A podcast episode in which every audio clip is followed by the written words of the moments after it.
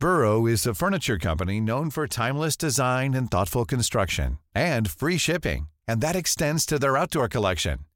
Their outdoor furniture is built to withstand the elements, featuring rust-proof stainless steel hardware, weather-ready teak, and quick-dry foam cushions. For Memorial Day, get 15% off your Burrow purchase at burrow.com slash ACAST and up to 25% off outdoor. That's up to 25% off outdoor furniture at burrow.com Las noticias. ¿Qué tal? ¿Cómo le va? Buenas tardes. Estás a punto de escuchar Yo soy Javier Alatorre. las noticias con Javier Alatorre. La vamos a pasar muy bien. Comenzamos. ¿Cuántas veces no me lo pediste? Querías que fuéramos felices. Tú solo querías compartirlo todo conmigo. Y ya ves.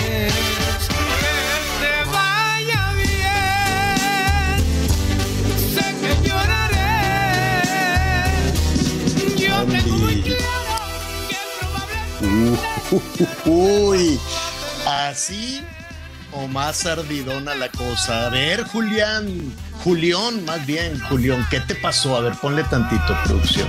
Y yo te prometo ya no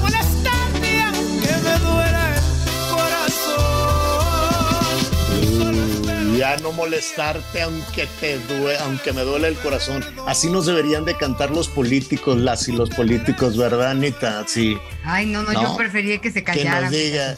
Por eso Yo- ya te híjole. prometo ya no molestarte aunque me duela la cartera. Oye, te cuento rápido una cosa que me acordé. Acuerdo- gascalones. Eo, mande. ¿Qué Rápido. a- a razón de esta canción tan llegadora, me acuerdo que un día troné con un galán, bueno, más bien me tronó, y entonces me enfurecí ¿Cómo? y cambié, cambié mi teléfono celular para que nunca me hablara. Pero entonces, ¿por qué no le mandé un mensaje y le dije, te aviso que cambié mi celular para que no me molestes? Ay, no, no. ya sabes. Sí, Güey, te aviso bueno. que no quiero saber nada más de ti, pero estoy aquí esperando para decirte que no quiero saber nada más de ti, ¿no? Qué bárbaro. Pero bueno, Ay, oye, buena ¿por idea que se callaran los ¿por qué, ter- políticos. ¿Por qué terminaron, Anita?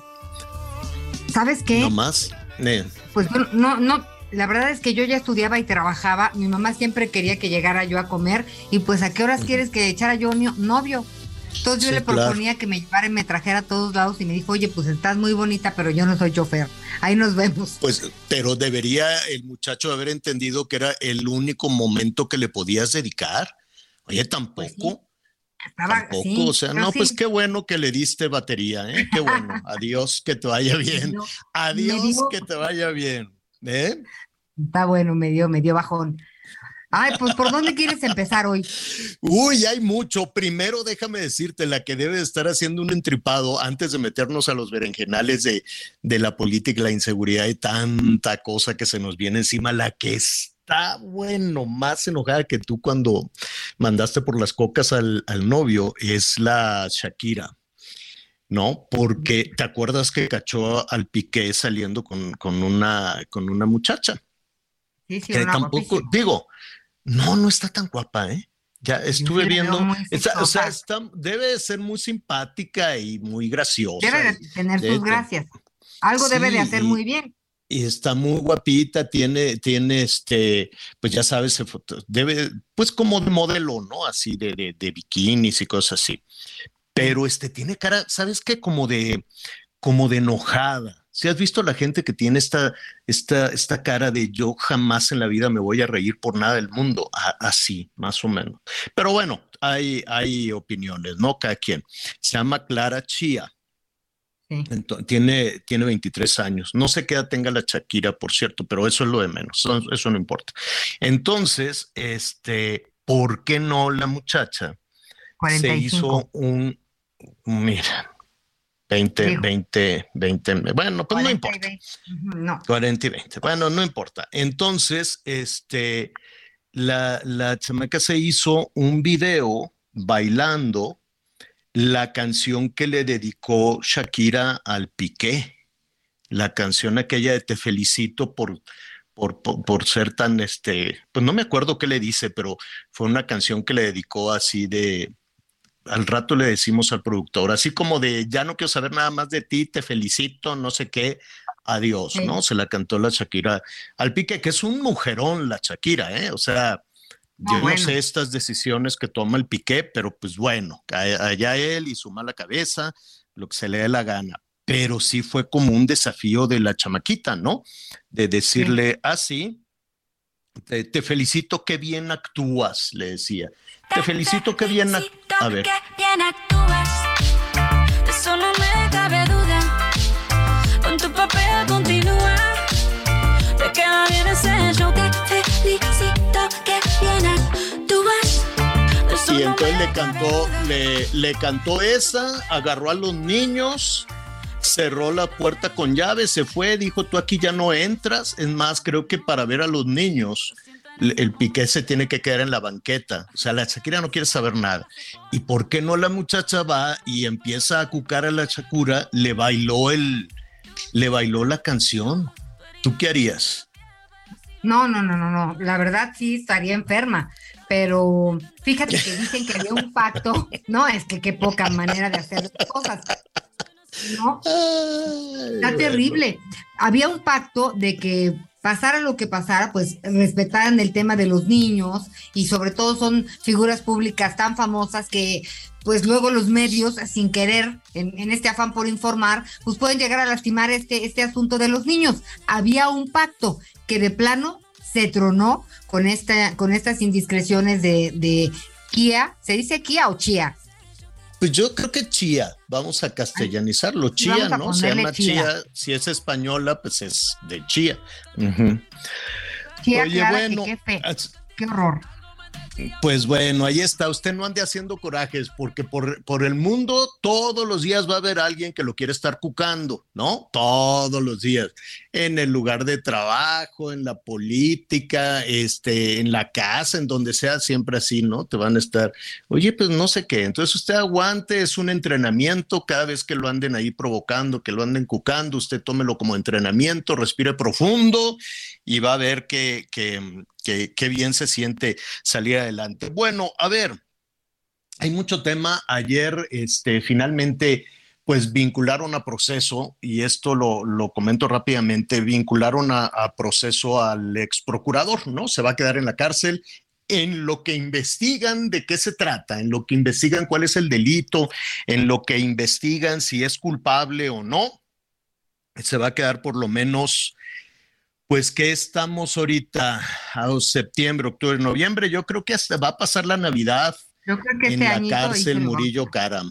Sí, yo uh -huh. creo que ahí, porque después de los 90 días van a decir, no, pues es que todavía nos falta poquito. Ya ves a la, a la Rosario Robles, que es que como su licencia pues no coincide, pues la metieron tres años a la cárcel porque la licencia de manejo tenía una dirección distinta a donde vivía. Y dijeron, no, ¿cómo que tiene una dirección distinta a donde vivía? Sí, entonces pues hay que meterla a la cárcel porque es criminal peligrosa, peligrosísima. Y ahí la tuvieron. Me queda claro que es más un asunto de carácter político que otra cosa. ¿Cómo vas a meter a la cárcel tres años a una persona que porque la licencia, que porque no sé qué? Pues así. Entonces, en lo, en lo que, así, así como se hizo.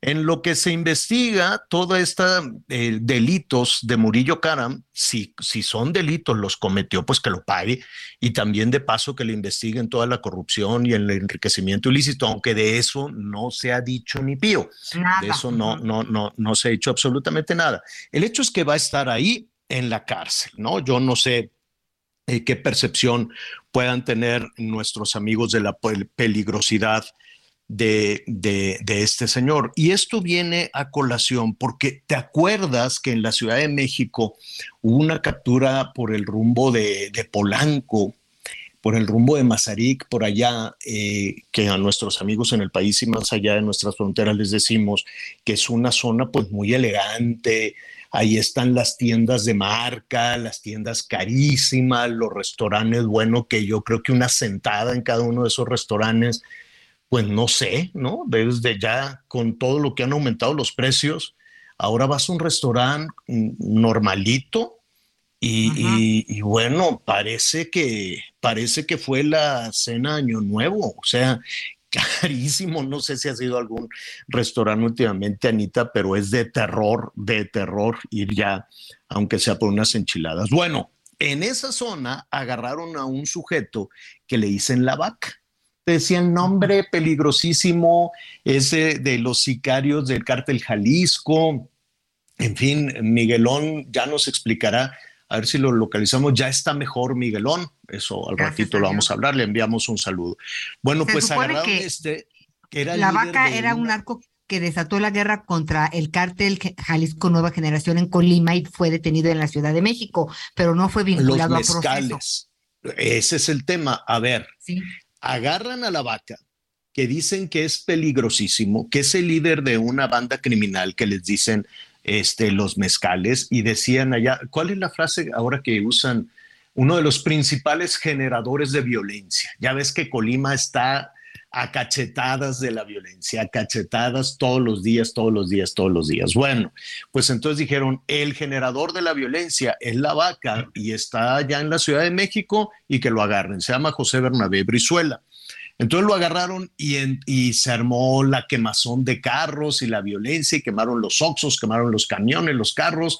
Allá en Colima mandaron al ejército, mandaron a la Guardia Nacional a que hicieran ahí los rondines y tener un poco de, paciencia, digo, de calma y de este, pacificar ahí el tema. Bueno, tan peligroso que lo mandaron a una cárcel de máxima seguridad, lo mandaron al altiplano. ¿no? Dice, aquí tiene que estar en el altiplano porque este, fue detenido en flagrancia, o sea, todas las agravantes. Pero entonces el juez dice, no, no, no, no, que haga su proceso en libertad y que lo dejen, eh, y que lo dejen libre. Entonces, eh, pues ya, lo dejaron libre. Este, es inevitable hacer las comparaciones, detener a Murillo Karam, porque no queda muy claro que si él ordenó que desaparecieran a los normalistas, es que todo apunta hacia allá, porque el fraseo además, tanto de los políticos como de todo el mundo, no queda muy claro. Y a este lo, lo, lo dejaron, pues bueno, que siga su proceso, pero con tranquilidad ahí en su casa. Eso es lo que está sucediendo en este momento, son de esas cuestiones extrañas de la justicia. Vaya usted a saber qué habrá pasado con el, con el juez, ¿no? Que, que decidió dejarlo, dejarlo en libertad y, vamos a preguntar también a nuestros eh, corresponsales allá en, eh, ¿cómo se llama? En, en Colima, pues qué opina la Fiscalía de, de Colima. Entonces lo detuvieron acá en la Ciudad de México, fue toda una quemazón y este, pues dicen que no se acredita la, que no hay nada que acredite los delitos del delincuente, ¿no? Lo que alegan es que no se acredita la presunta vinculación del sujeto con acciones criminales. Dice, dijo el juez, ¿sabe qué? No, no hay, no hay manera de eso. Pues así están las cosas en el terreno, en el terreno de la, de la justicia. Oiga, Oye, es una- este, ese sí es sí. un- una vergüenza, ¿no, Javier?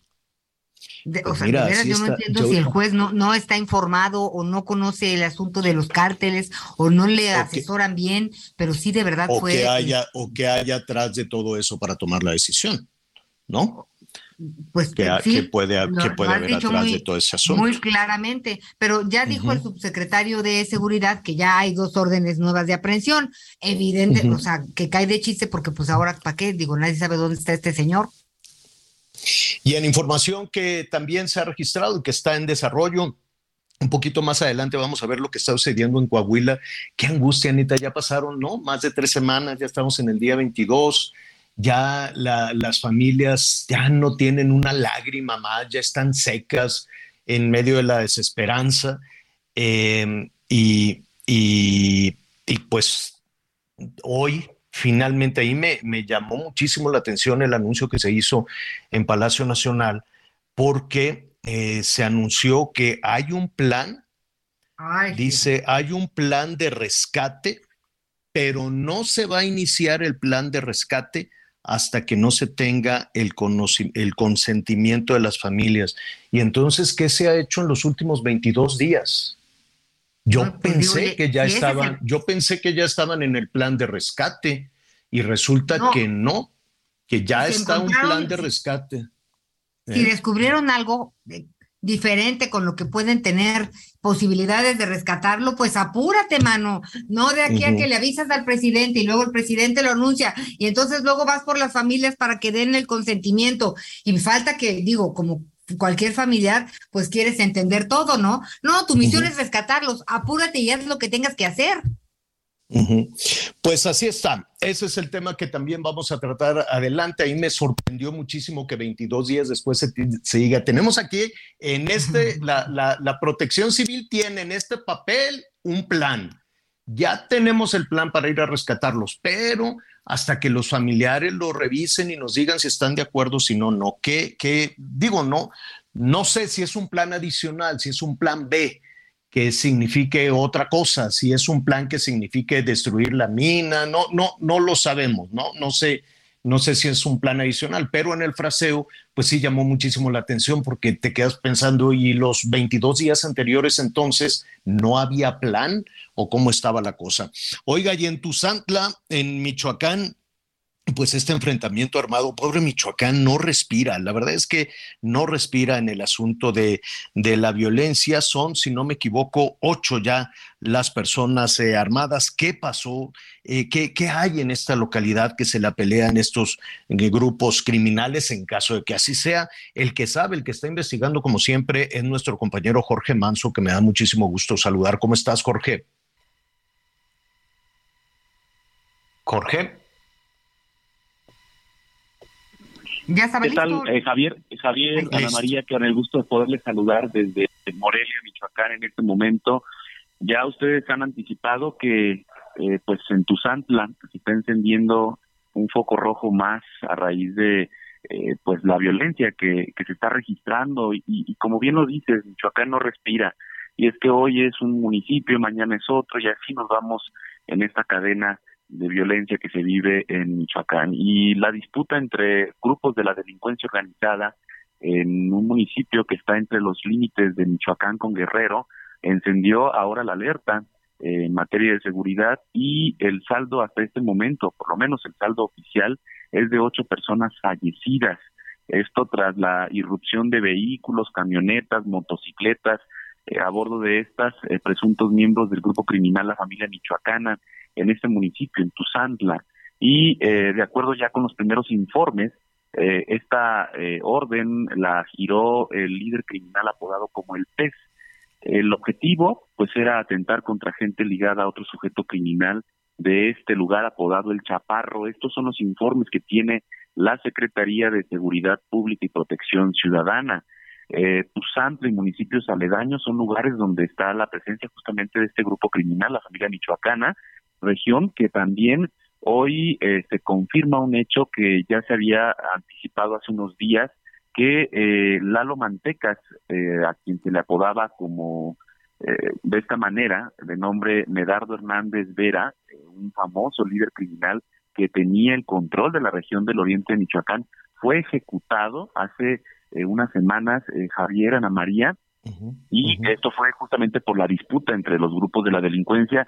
Según en aquel momento se había anticipado que buscaban una alianza entre grupos de la delincuencia en esa región, sin embargo, aparentemente a, pues un grupo rival, a el, sujeto apodado como Lalo Mantecas, fue quien eh, pues lo ejecutó. Así es que bueno, la crisis que se vive en Tuzantla eh, es, es profunda. Eh, circularon a través de internet varios videos en donde se veían a las personas armadas eh, con armas de grueso calibre que estaban eh, pues en el pleno centro del municipio y justamente andaban parecía cazando a sus rivales parecía que andaban escondiéndose. Eh, fue una crisis que fue grabada pues por por ciudadanos de ahí de, de Tuzantla y que bueno el hecho fue pues derivó en justamente la pues el asesinato de ocho personas. Los primeros informes revelaban que no habría sido eh, un enfrentamiento, el motivo de la, de la muerte de estas ocho personas, sino que fue una ejecución, es decir, llegó un grupo armado, eh, irrumpió y los ejecutó. Sin embargo, todavía esto no es muy claro. Aparentemente podría haber sido también producto de una eh, confrontación entre dos grupos. Sin embargo, insisto, esto es parte de las diligencias que realiza en este momento la Fiscalía General. El hecho cobró tal eh, magnitud que incluso el mismo secretario de Seguridad Pública estuvo en la zona. Yo creo que es para dimensionar justamente el impacto, el grave problema que se generó. En Oye. Jorge, Jorge, perdón que, perdón que te interrumpa. ¿Qué hay en Tuzantla?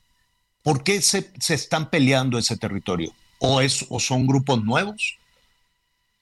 Tuzantla es una región eh, clave para eh, distintas actividades. Es la tierra caliente de entrada, es la otra tierra caliente. Recordemos que Michoacán tiene dos tierras calientes, la de Apaxingán, que es en donde eh, pues es el bastión de, de, de, varios grupos criminales, de donde surgieron varios de los grupos eh, criminales, los caballeros templarios, la misma familia michoacana, entre otros.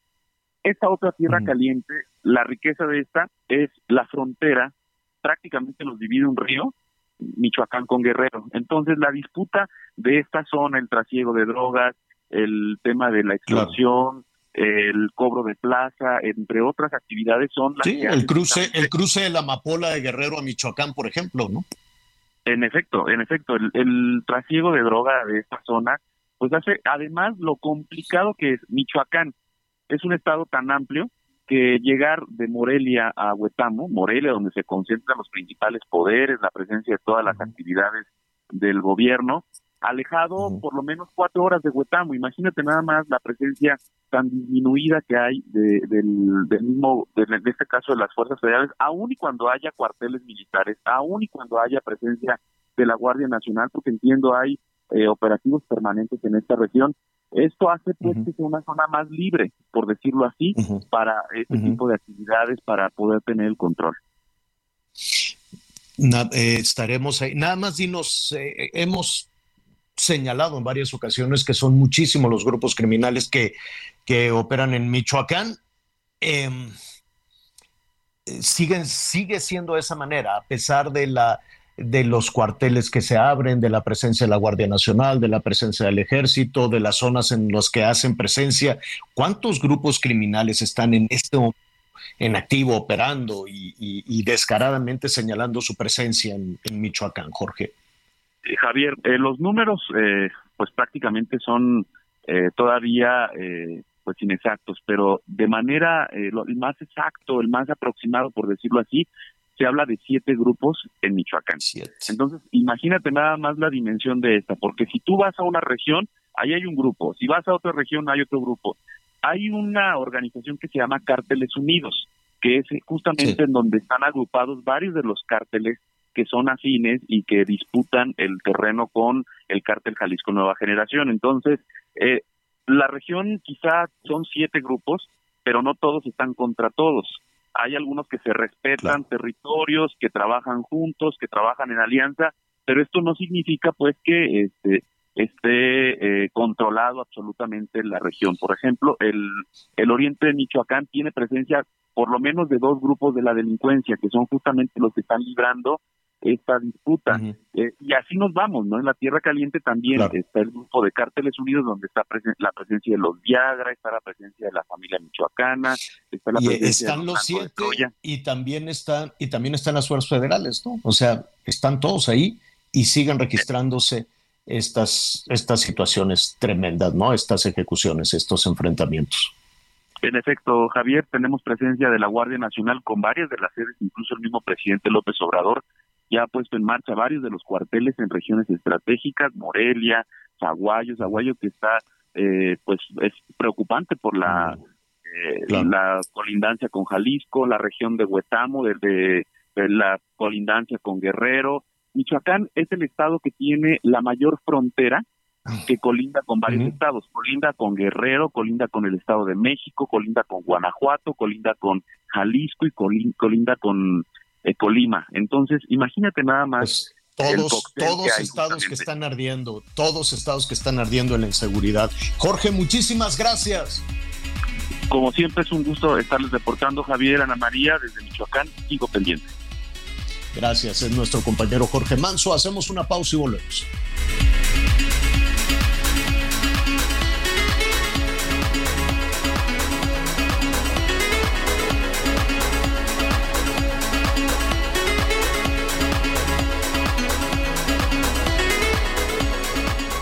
Conéctate con Javier a través de Twitter, arroba javier-alatón. Sigue con nosotros. Volvemos con más noticias. Antes que los demás. Heraldo Radio, la H se lee, se comparte, se ve y ahora también se escucha.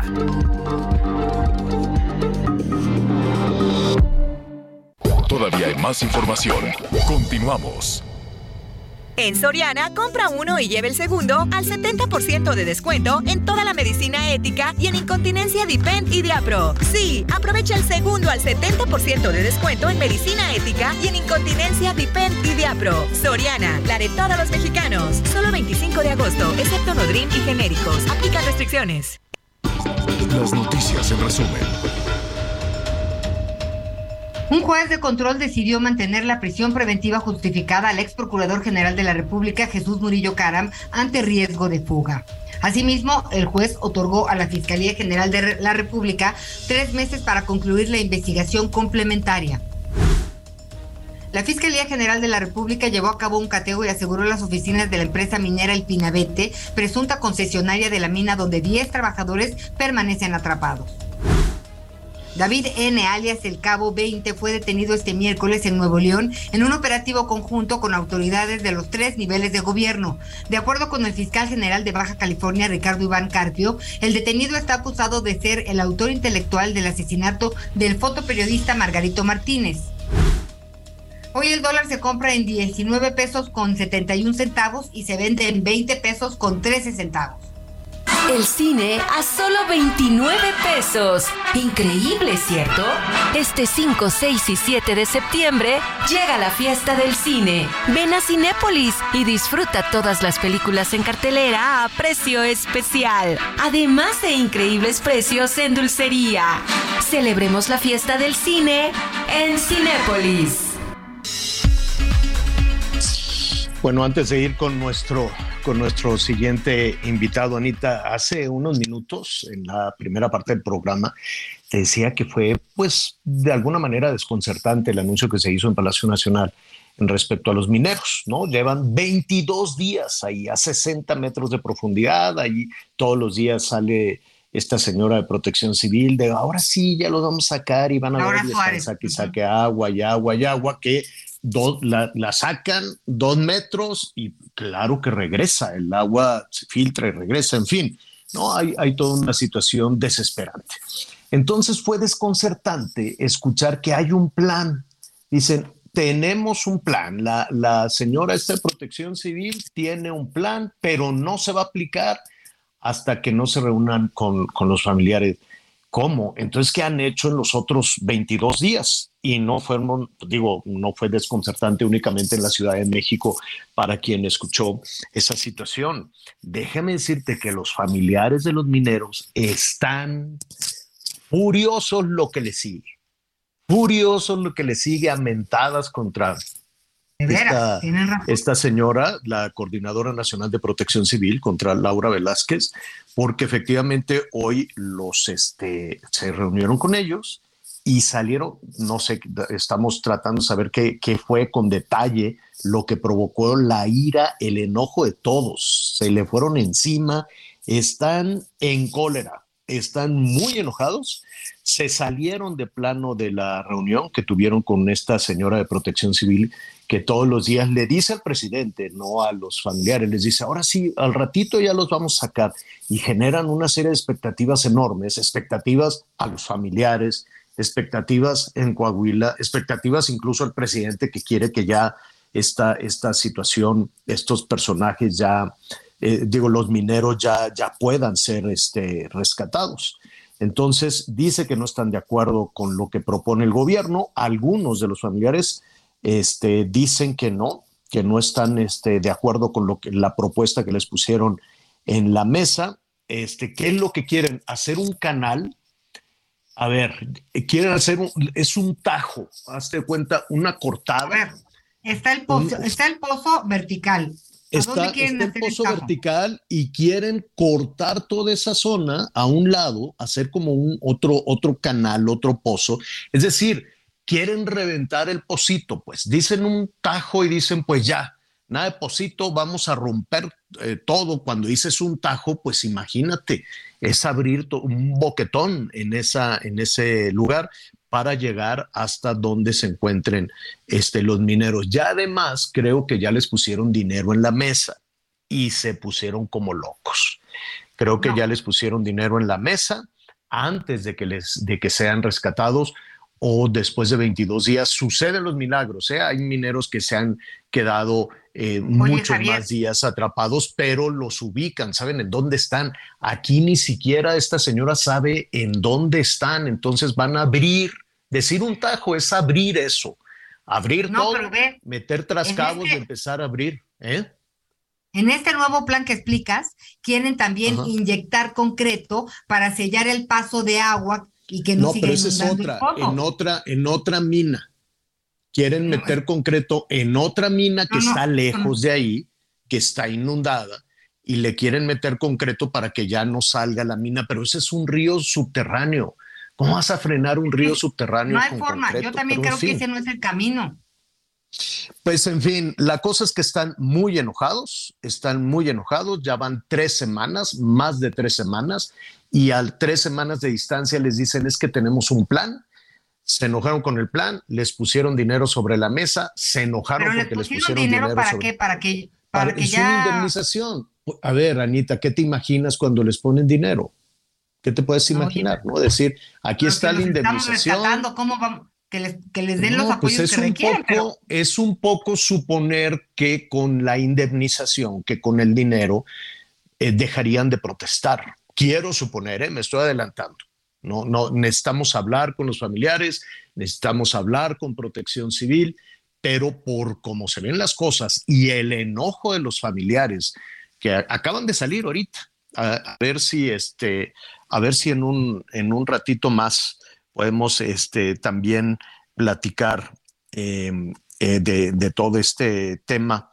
Al rato con Federico Anaya, nuestro compañero de Azteca, que se encuentra ahí y que ha logrado hablar con los familiares. Federico Anaya de TV Azteca, que le ha dado una cobertura puntual también a toda esta situación. Qué bárbaro. Están muy enojados. Esta alternativa, esto que, que- que propuso la, la directora de Protección Civil, pues al parecer resultó contraproducente en el ánimo de los familiares de los mineros. Veremos que eso es lo que está pasando justo ahora, justo en este momento.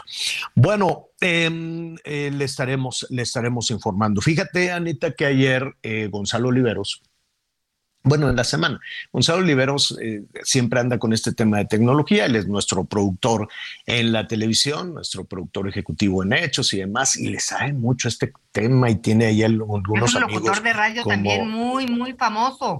ahí en imagen con la Fernanda familiar y también en, en, este, en, en Guadalajara. Saludos a Fernanda que anda come y come por, por toda la Ciudad de México. Al rato le cuento. Por todo el Oiga, mundo. Bueno, exacto. Y entonces este, me dice, te voy a bajar una aplicación. No, no, no, Gonzalo, yo no quiero ya ninguna aplicación. Qué miedo tener aplicaciones de aquello, del otro, y al rato te dicen, y deme este dato, y póngame no sé qué, y póngame su... No, entonces para bajar una aplicación te encueran, o sea, tienes que poner ahí hasta la fecha de la primera comunión, no sé qué, la no sé cuánto, y tú dices, bueno, realmente como cuántas aplicaciones tienes que tener en la vida para, pues, para avanzar, no sé, una, dos, veinte, cincuenta aplicaciones. Yo veo que hay personas que en su, en su dispositivo tienen, no sé, decenas de aplicaciones y me quedo pensando a qué hora. Bueno, uno porque tiene dos o tres chambas, ¿no? Pero cuando, igual y si no tienes pues mucha ocupación puedes tener la cantidad de aplicaciones que, que tú quieras. Eso sí, dejas de socializar, dejas de interactuar, personalmente me imagino, ¿no? Atender las aplicaciones, pues te, te- no sé en qué momento vas a, pues a, hablar con tu, con tu familia, con tus amigos, en fin, elegir es renunciar, ¿Pueden las aplicaciones ser más atractivas que las personas? Pues probablemente sí, probablemente no. Ay, ¿cómo No, eres, soy- Javier? ¿Cómo vas a yo soy atractivas que las personas? Anita, ¿no has visto a gente en los restaurantes que está la pareja, cada uno con su teléfono celular comiendo y no se dirigen la palabra en lo más mínimo? Sí, sí, sí, ¿No? ¿No? O sea, hay gente incluso que va al cine y está viendo su teléfono celular en lugar de ver la película.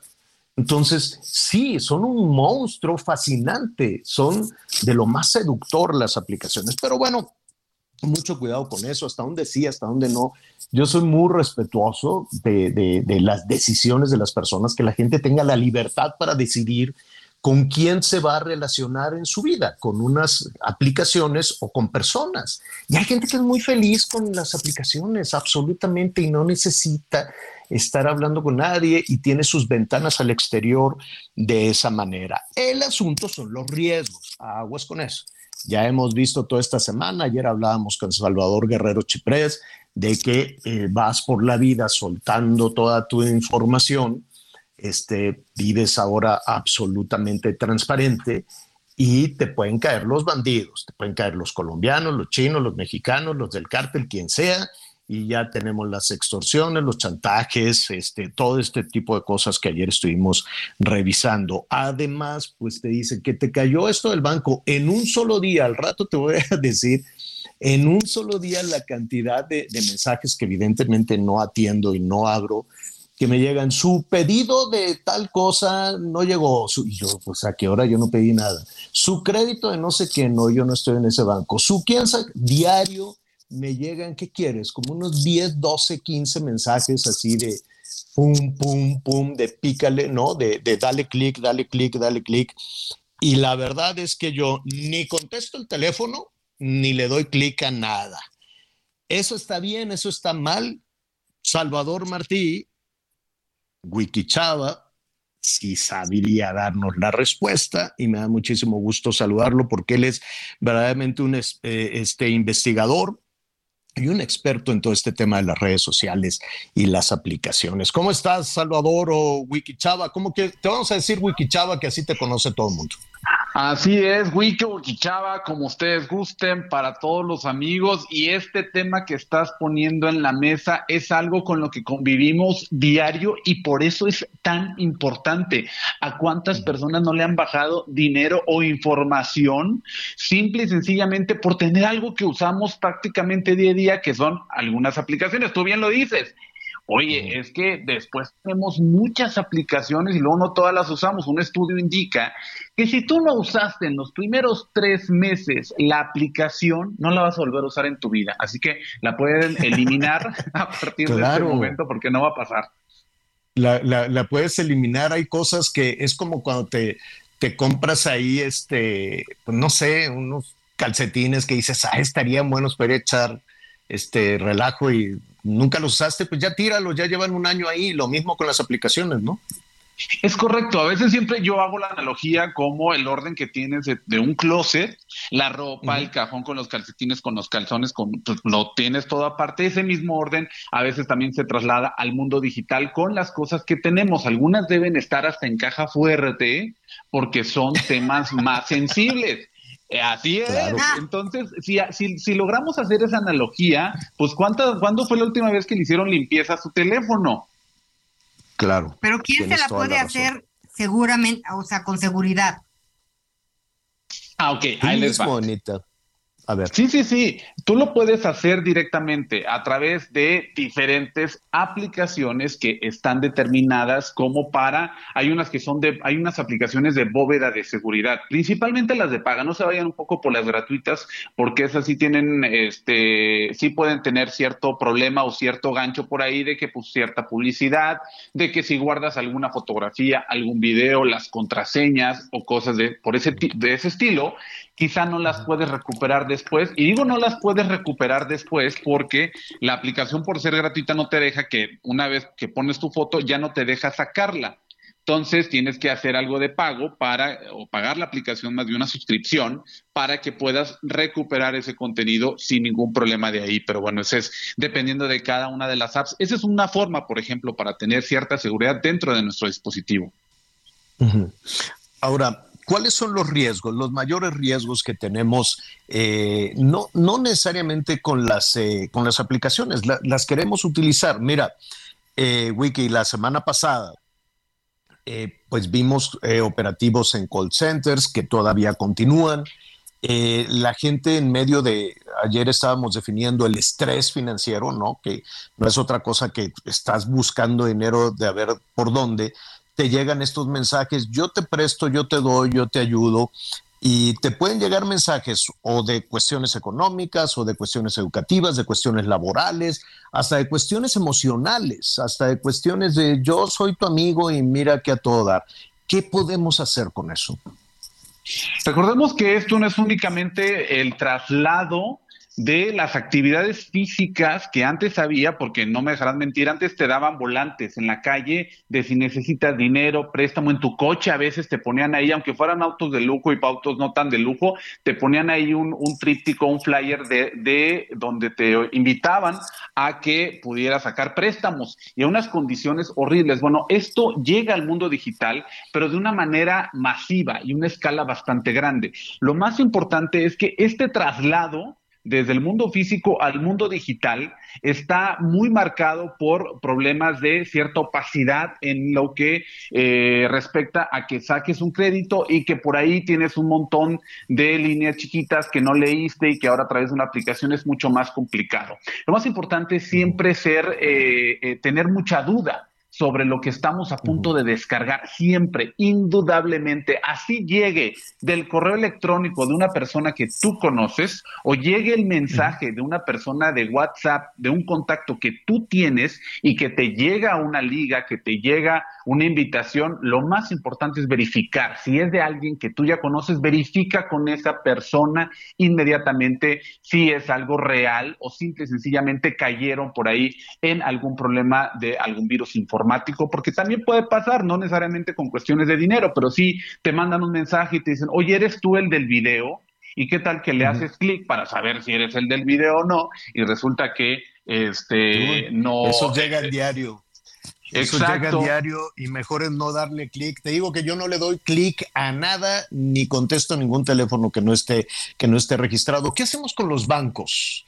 Eh, porque son estas instituciones que yo, yo sé que también la, la delincuencia, los criminales, pues están lanzando, lanzando a ver si el chicle pega y te llegan mensajes de diferentes eh, bancos. Pero ¿qué pasaría si de pronto llega un mensaje de tu banco y coincide con una operación que tú estés haciendo? Hay algo que se llama inteligencia social, que es lo que están utilizando muchos hackers y muchos estafadores que no necesariamente son hackers, hay que decirlo también de esa forma. Esta inteligencia social tiene que ver con un análisis, quizá una filtración de información de quienes tienen, por ejemplo, la aplicación de cierto banco. Entonces yo tengo el banco amarillo o yo tengo el banco azul. Ah, pues llegas a una base de datos donde identifican quién es la persona que tiene el banco amarillo y por eso te llega un correo relacionado con ese banco. Incluso si realizaste alguna búsqueda de algún préstamo, entonces te llega información que parece muy cercana a algo que tú hiciste. Oye, pues claro, me llamaron porque pues, yo hice esta búsqueda, me llamaron porque yo hice esta solicitud. Simple y sencillamente por ahí pudo haber ocurrido una filtración. Por eso siempre es importante esta verificación, dos, tres pasos.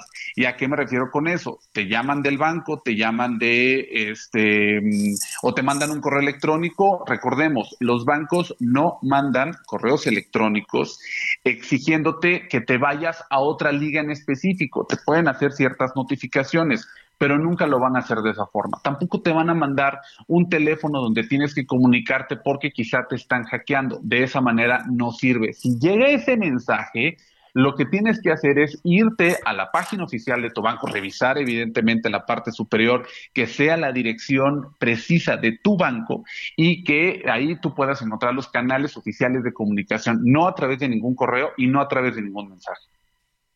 Oye, ya vienen las clases. Eh, quiero aprovechar la, comunicación contigo.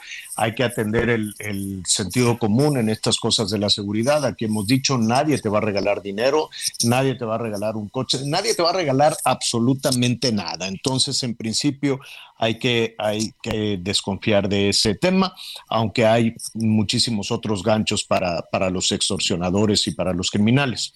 Eh, te decía, y antes de ir contigo, Anita Lomelí, viene ya el regreso a clases y vamos a dejar a las niñas y a los niños eh, durante muchísimo tiempo solos en el Internet, porque este, pues hay muchas otras mamá trabaja, papá trabaja, los dejan con los abuelos, los abuelos no entienden en ocasiones mucho del tema de las redes. ¿Qué, qué, qué harías tú? En el tema sobre todo del uso de los dispositivos móviles, es importante saber que debemos tener ciertas limitaciones por los contenidos que van a hacer.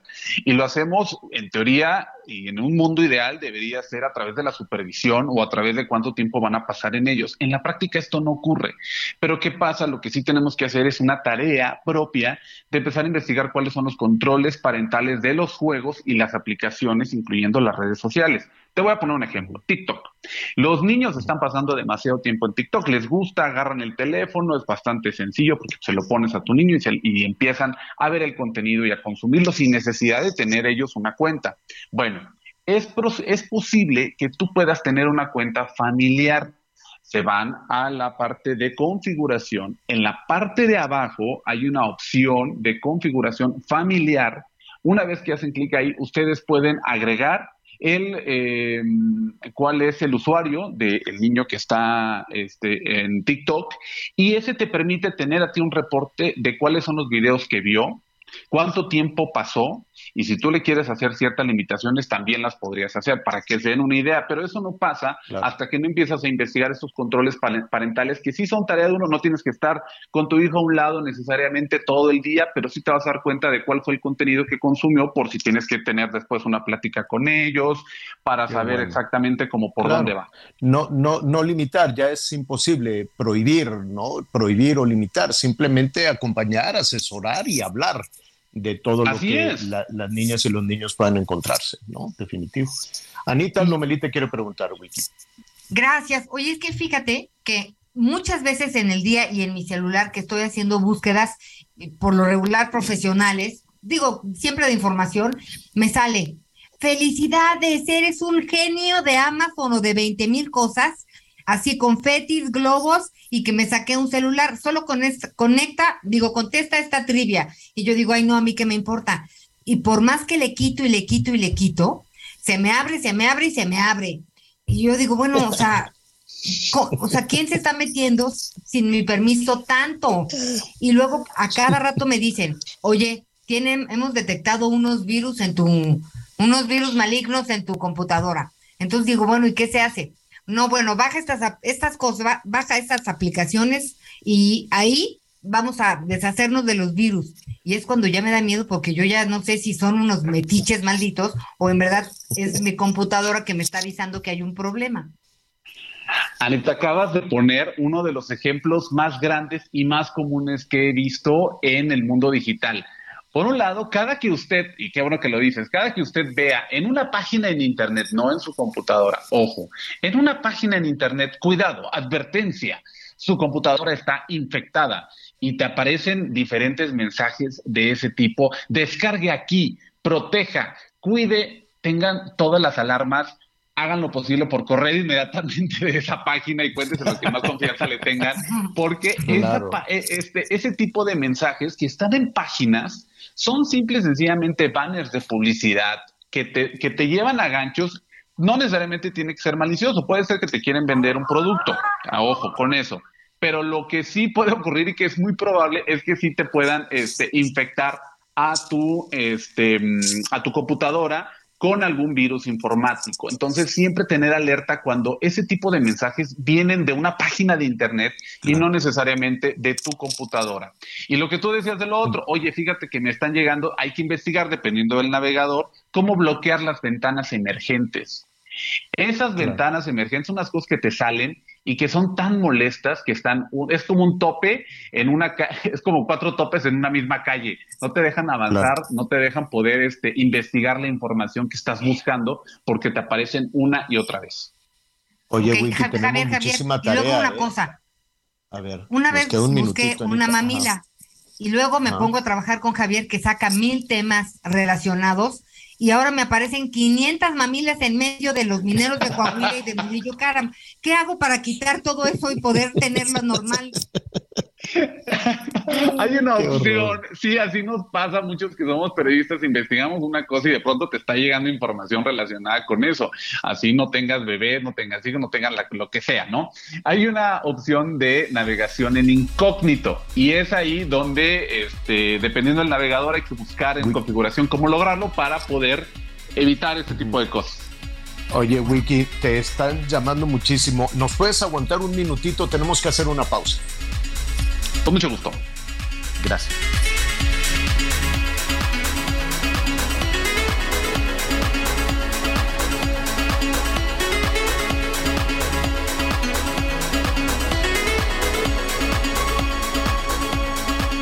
Conéctate con Ana María a través de Twitter, arroba Anita Lomelí. Toda la información antes que los demás. Ya volvemos.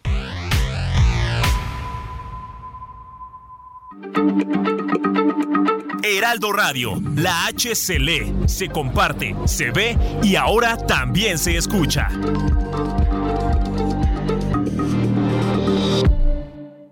Todavía hay más información. Continuamos.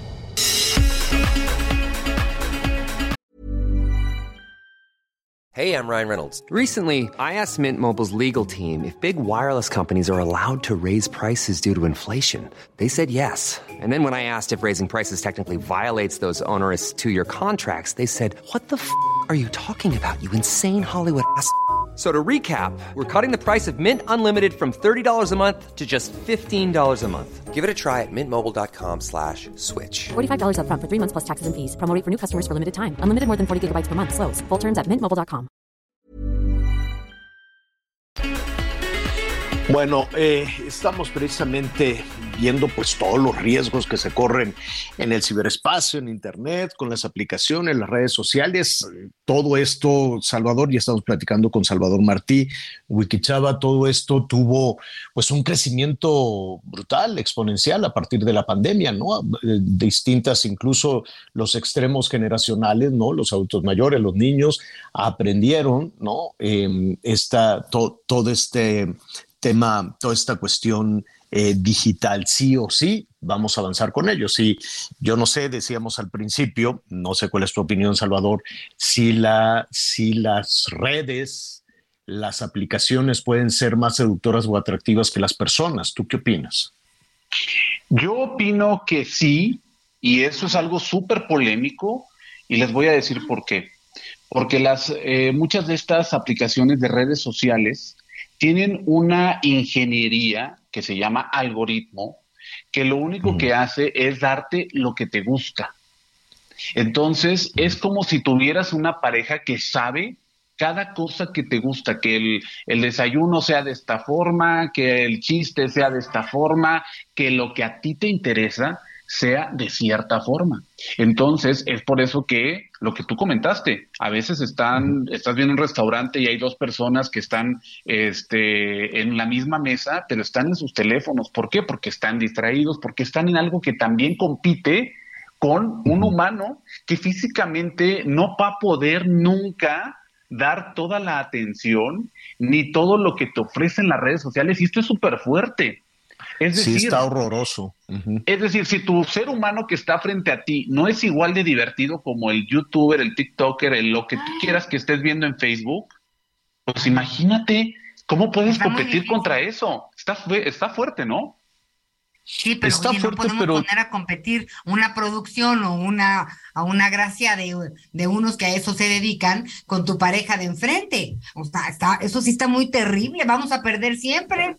O imagínate si voy a estar pensando qué creatividades le voy a hacer no, a mi pareja no, para no que me sé, es que depende, depende si lo ves en términos de competencia, este, puede ser que pierdas si es una competencia, pero si es un vínculo más fuerte, si es un vínculo emocional, si es un vínculo personal, si hay historias de vida compartidas y algo muy cursi, si hay amor de por medio, este, pues sí, vas a batallar.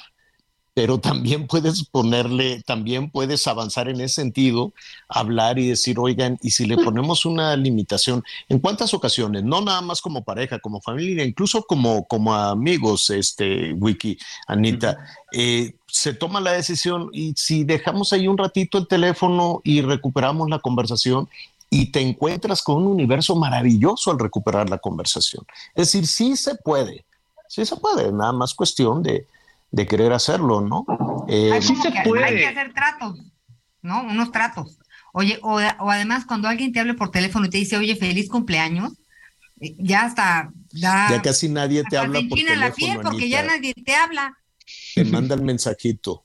¿O qué opinas, Wiki? Lo que sí les puedo decir, digo, ha- hay prácticas como todos ponemos el teléfono al centro de la mesa y el primero que lo agarre paga la cuenta. Entonces ahí como que te limitas. Pero ¿a poco no les ha pasado? Cuando el chisme está re bueno en la mesa, nadie está agarrando su teléfono. Cuando estamos con la superatención, cuando estamos con esa plática bonita, cuando estás quedando con alguien, como tú dices, y suena muy romántico y ese enamoramiento, ¿qué fregada estás viendo el teléfono? Le estás viendo la cara a quien Claro. tienes enfrente también. Claro, Entonces yo nada claro. más eh, me, me iba un poco con esta, eh, más que competencia, eh, en realidad este tipo de contenidos han generado simple y sencillamente ese fenómeno y ese efecto y lo debemos saber y entender para darnos cuenta que la persona que está frente a nosotros, las personas también que están frente a nosotros, pues no son, no van a estar a ese nivel de competencia. Entonces tenemos que tener esta idea muy clara para hacer nuestro esfuerzo y estar presentes, porque luego por eso pasa, agarras tu teléfono, te metes a TikTok, te metes a Instagram, te metes lo que sea, ves tantito el teléfono y ya pasó media hora con tres contenidos. No, eso está horrible. ¿no? Sí. Oigan, si hagan un, invirtiéramos un en la caminadora lo que estamos metidos en redes sociales seríamos unos flacos. No, Anita, pues, pero es que también subirse a la caminadora con, con un digital no haces ningún ejercicio, ¿eh? caminas todo guango así. No, no, no, tienes que estar en lo que está. Oiga, este, así rápidamente les dejo un reto, Wiki, Anita. Este fin de semana, si A se van a comer a algún lado, si los invitan a fiesta, lo que sea, dejen el teléfono celular en la casa. ¿Podrían? No, Qué ansiedad. Javier, sí es una ¿Podría? cosa muy complicada. ¿Por qué no? Yo el otro día lo dejé por, por, se me olvidó por salir corriendo. Bueno, que sí. Y dije, no, pues ya, se me olvidó, bueno, bye. Y no, es que te estaba marcando. Le dije, es que no traigo teléfono. Y ¿Qué? entonces te dicen, aquí está el menú, ya ves que con el dispositivo ves la- el menú. Sí, sí, Digo, oiga, no tiene, me lo puede decir porque no traigo celular. Se me quedaba viendo el mensaje, ¿cómo que no trae? Digo, no, pues no, y no sé si traigo tarjeta, es más. Entonces, este, hagan la prueba y sí, al principio les va a dar un rush así de me regreso, pero luego van a ver, Há- há- háganle el, el intento, a ver qué pasa. Y lo hablamos la otra semana, ¿cómo la ven?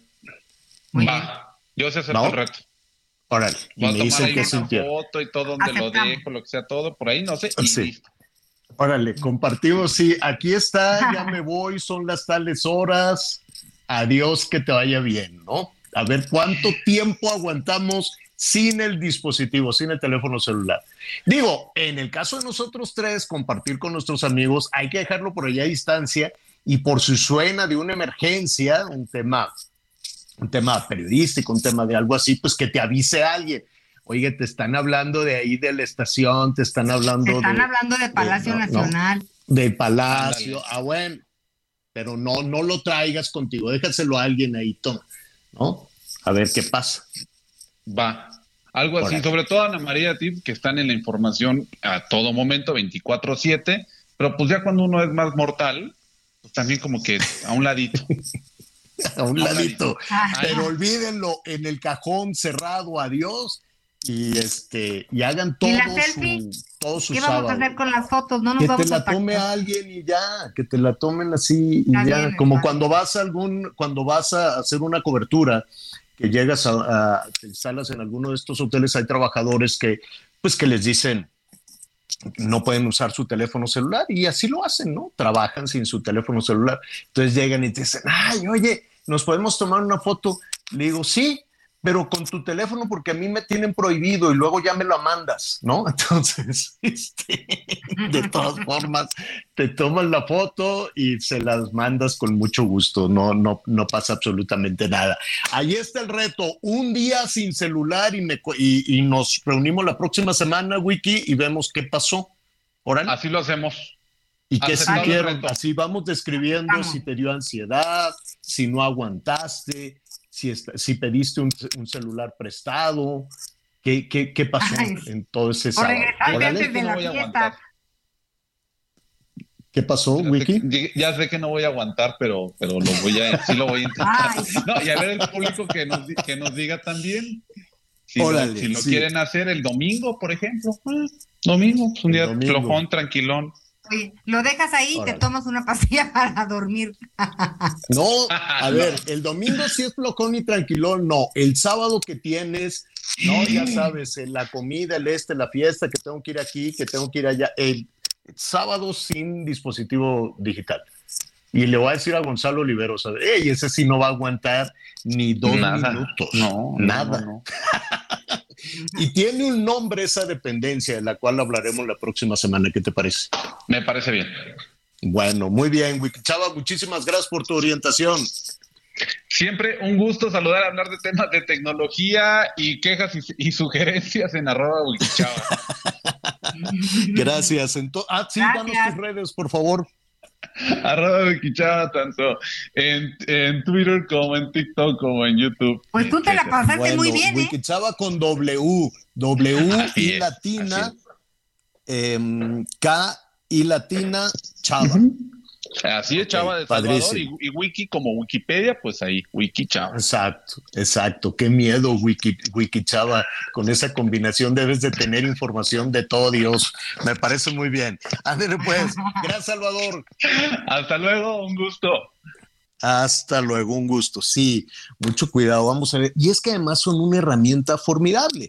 Eh, la verdad es que ya eh, hacemos nuestro día a día con todo esto. Vamos a ver qué tanto podemos aguantar en ese reto. Ya lo platicaremos la próxima semana.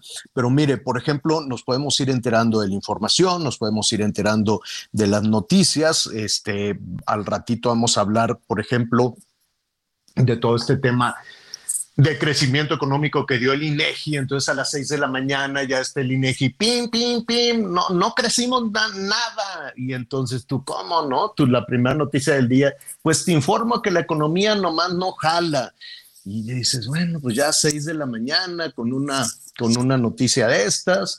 Y, y así, pues de alguna manera te, te vas, este, vas... eh, Vas me, me avisan, por favor, hice por aquí una pausa, me avisan, por favor, cuando tengamos a, la doctora Gabriela Siller para, para hablar de este tema, porque efectivamente a través de las redes sociales, a través de las diferentes aplicaciones también son muy útiles, o por lo menos en el trabajo periodístico son eh, eh, muy, muy, muy útiles porque puedes estar precisamente atento a la información. Yo recuerdo, Anita, en esta evolución así inmediata, lo más inmediato eh, cuando empecé, a- em, yo, yo empecé a trabajar hace pues ya un- muchos, muchos años, te daban una cosa que te ponías en el cinturón que le decían beeper, un beeper, Ah, sí, ¿no? claro que sí. Eh, Sí. entonces lo tenían los doctores y lo tenían los, lo- y, y- y los reporteros.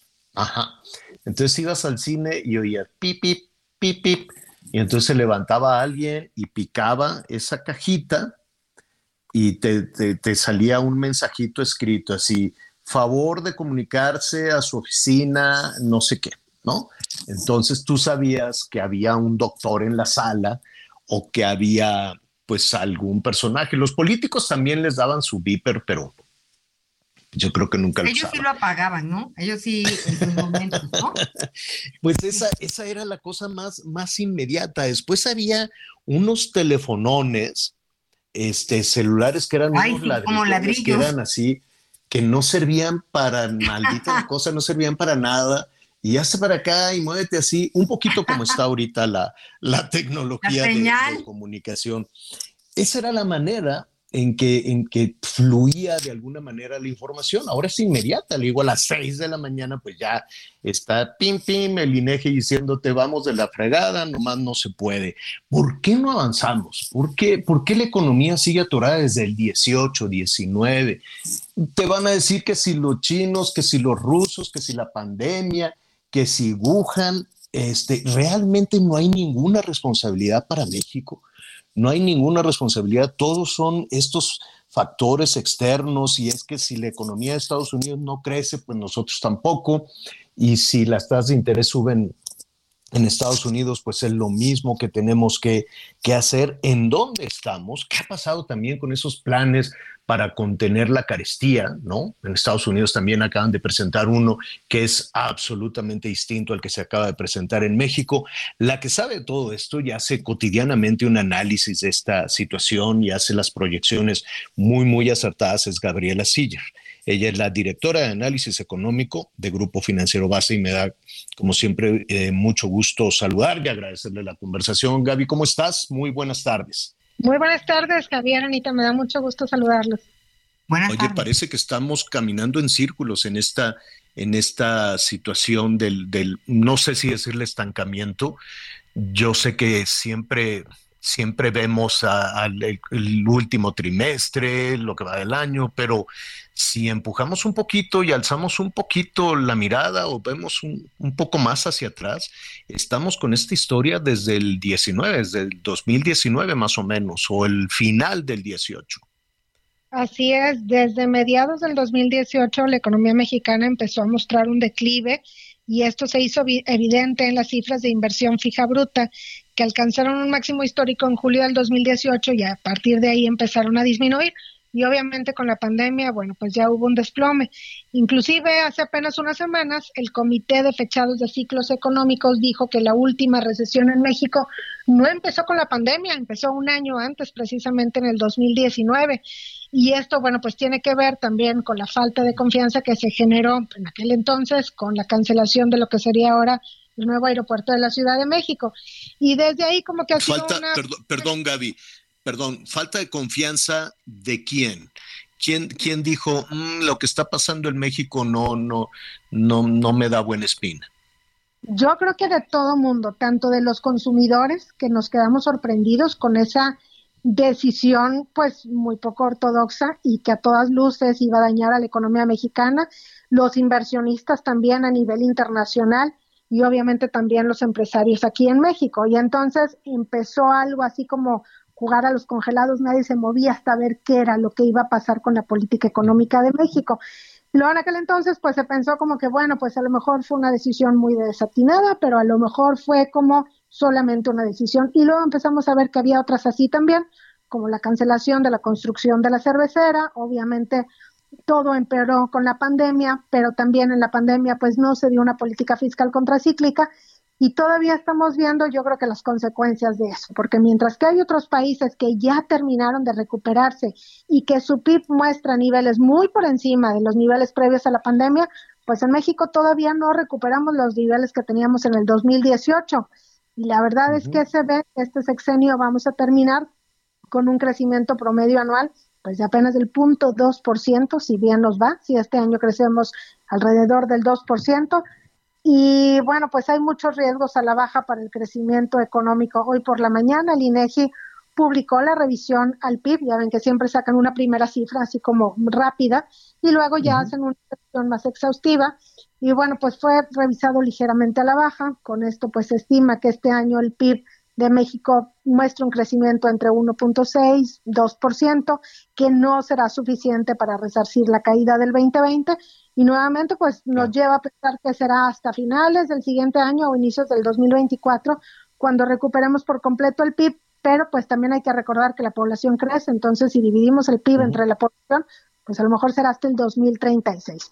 Y luego uh -huh. en todo esto, pues desafortunadamente estamos viendo un entorno de una altísima inflación, que se publicó ayer, 8.62%, nuevamente superando las expectativas de todos los analistas y además con la posibilidad de que siga subiendo, porque mientras que en Estados Unidos vemos que pues el precio de la gasolina ha ido a la baja, que la inflación probablemente ya vaya para abajo, aquí en México no, e inclusive pues si vemos lo que tiene que ver con las mercancías alimenticias, una inflación del 12% y al interior frutas y verduras 14%. Todo esto pues presenta un escenario de esta inflación que no se ve que vaya a haber una salida rápida a menos de que se genere pues un cambio en la política económica y además seguimos colgados un poco también del crecimiento eh, que han tenido las exportaciones que van hacia Estados Unidos y pues está el riesgo de las consultas, ¿no? Entonces, ojalá que por esa parte pues eh, haya un buen acuerdo sin llegar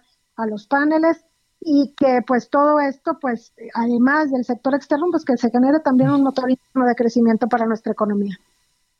que por cierto, eh, bueno, los, los niveles de economía, los niveles de crecimiento yo recuerdo que en Palacio Nacional decían, y no solo va a ser de tres, va a ser de cuatro, es más, hasta de cinco, como, como, pero se, se planteó como tengan para que aprendan, no va a ser hasta de cinco para, que, para callarles la boca. ¿Por, qué tanto? Eh, yo, yo entiendo que, que políticamente tienes que ser optimista y tienes que plantear escenarios exitosísimos, pero eso también puede generar este, pues, muchísima confusión en las personas y decir, la buena voluntad, los que están bien, pues es la gente que está eh, tomando las decisiones en el gobierno, pero hay unos malos, malvados, que no nos dejan crecer. Fíjate que yo creo que sí se hubiera podido lograr crecimientos cercanos al 4% si se hubiera aprovechado el incremento en la confianza del consumidor que alcanzó niveles máximos históricos. Que los consumidores, vaya, todos somos consumidores y de qué depende lo que vamos comprando, depende de nuestro nivel de ingreso, pero también de qué tan confiados nos sentimos respecto al futuro de la economía. Si creemos que las cosas van a ir bien, bueno, pues entonces hasta tomamos créditos, ¿no? A veces. Pero cuando se da esta, este golpe a la confianza al, al final del sexenio anterior, pues la verdad es que todo el mundo fue así como, pues no gastes porque quién sabe qué es lo que vaya a venir más adelante y entonces se dio un círculo vicioso porque por una parte los consumidores pues detuvieron un poco su consumo, los empresarios también pues no invirtieron más en maquinaria, equipo, construcción de plantas y con esto vino el declive de la economía y la recesión que oficialmente empezó en junio del 2019. Y luego lo que vimos después pues, pues simplemente fue un efecto rebote porque no se le puede llamar de otra forma y aunque se escucha como un numerote haber crecido 5% en el 2021, pues no es nada comparado con el 8% que vimos en el 2020 y que además el 19 también ya traíamos un declive. Entonces, ¿qué se tiene que hacer? La verdad es que yo creo que hay dos cosas, hemos comentado que en, en ocasiones anteriores que se pueden hacer. Uno, pues generar un discurso no de un optimismo generalizado de estamos muy bien, sino realmente como que tratar de, bueno, pues dar mayor certidumbre, ¿no? Que ya no haya más iniciativas ni reformas ni pleitos con el sector privado, ni cosas que, bueno, pues es que esta empresa está haciendo esto mal. Eso, eso va a estar difícil si tenemos siempre encima procesos electorales y discusiones políticas que, que, se van capitalizando en ese sentido, ¿no? De buenos y malos. Desafortunadamente sí, pero desde el punto de vista económico, darle certidumbre al sector empresarial y a los consumidores es lo que funciona más para generar un mayor crecimiento económico. Y del otro lado también, pues el gasto público, porque mientras que vemos que hay finanzas públicas balanceadas, pues al interior del gasto público, es una muy buena parte se van a los programas que trae, a las transferencias que trae este gobierno, por otra parte también a los proyectos insignia que pues no son financieramente rentables ni socialmente probablemente. Y por otra parte, pues se deja a un lado gastos que sí se deberían de hacer, como en las medicinas, en el sector salud, y por otra parte, pues también en otras obras que, que pudieran generar inclusive un efecto multiplicador. encontramos, se plantea casi siempre una solución con las tasas de interés.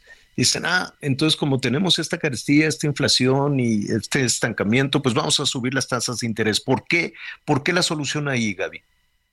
Bueno, hay dos tipos de política económica en cualquier país. Está la política fiscal, que esa es administrada por el gobierno y que es la que tiene que ver con el gasto público y los impuestos. Y luego está la política monetaria, que es administrada por el Banco de México. Y el Banco de México es autónomo del gobierno desde el primero de abril de 1994 y al Banco de México le compete mantener, su objetivo prioritario es mantener la inflación baja y estable pero precisamente es autónomo del gobierno para evitar los problemas que veíamos en la década, por ejemplo, de los 70s o de los 80s, en donde pues se usaba un poco como caja chica y simplemente se incrementaba el gasto público, habría, había una mayor creación de dinero y entonces pues era un cuento de nunca acabar y veíamos inflaciones altísimas, ¿no? Hasta del cincuenta y tantos, no, del 100%, inclusive. Como Argentina. Los 80 exactamente teníamos una inflación de 93% promedio.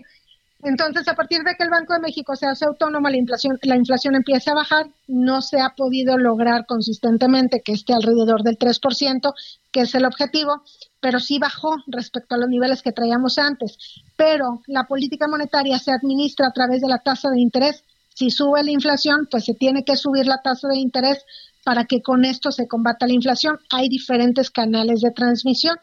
Uno de ellos es el de las expectativas, porque también pues los que tenemos 40 y más, pues nos acordamos, ¿no? De aquellas eh, décadas donde había altísimas inflaciones y obviamente, pues al ver que hay una alta inflación y si vemos que nadie combate la inflación, pues se generan expectativas autorrealizadas de déjame subir precios de una vez porque ya sé que más al rato viene también una mayor inflación. Y eso es precisamente lo que combate el Banco de México a, a través del canal de expectativas. El segundo también es mediante el tipo de cambio si con la simple expectativa de que va a subir la tasa de interés, el tipo de cambio baja, que es lo que hemos visto estos últimos dos días que se bajó de 20 pesos por dólar, y con esto también ayuda a que pues ya no haya más inflación en las mercancías importadas y esto también, bueno, pues va directamente al combate a la inflación, pero a pesar de todo esto, yo creo que la inflación puede seguir subiendo, alcanzando un pico, pues acá en, el grupo financiero... Dos dígitos.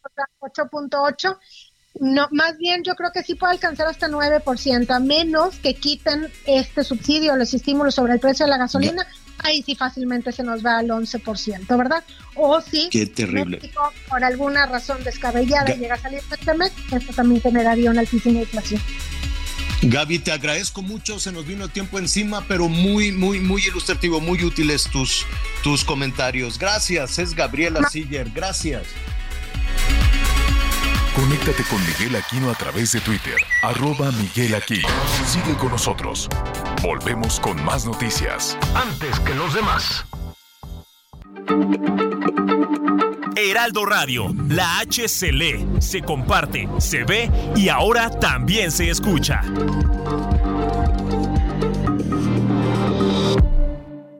Todavía hay más información. Continuamos.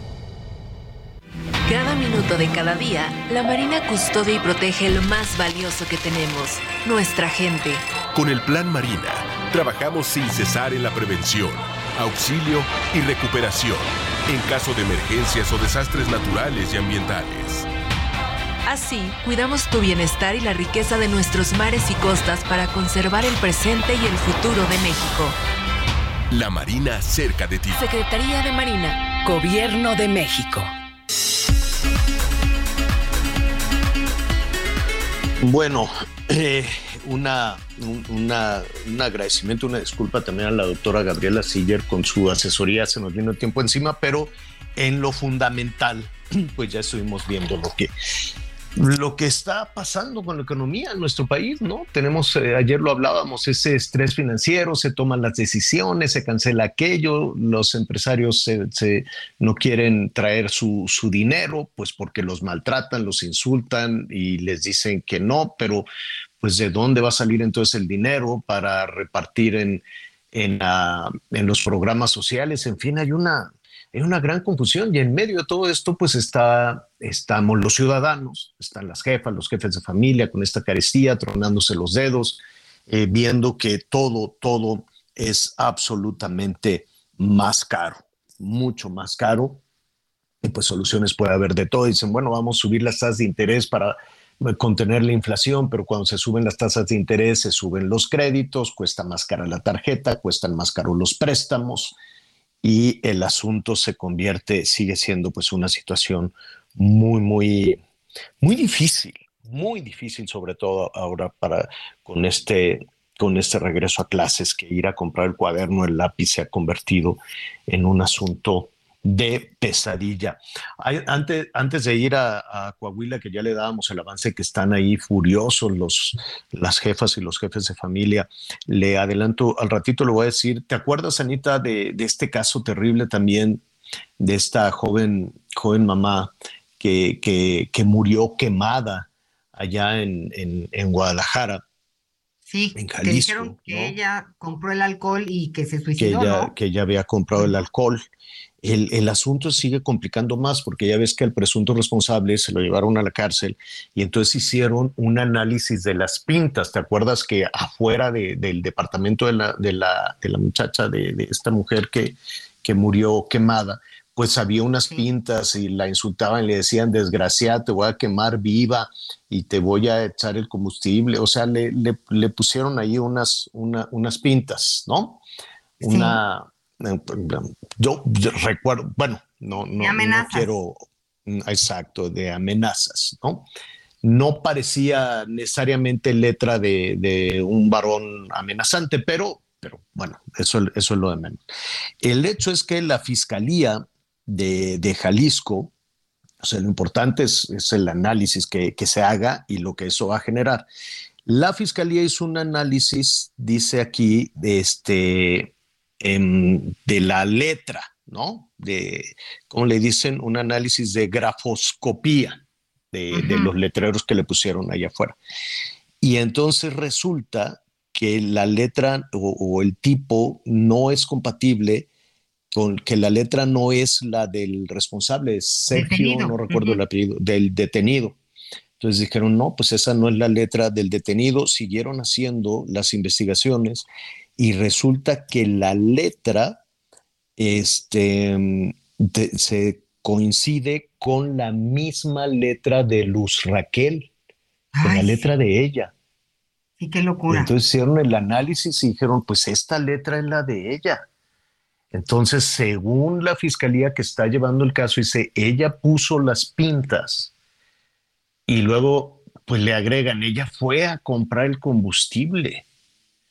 Entonces, el, asunto... Fíjate que, que, se habla de una cámara de video que, que, había de seguridad y que también eh, tienen las pruebas en donde se ve que ella está volteando las cámaras a otro lado.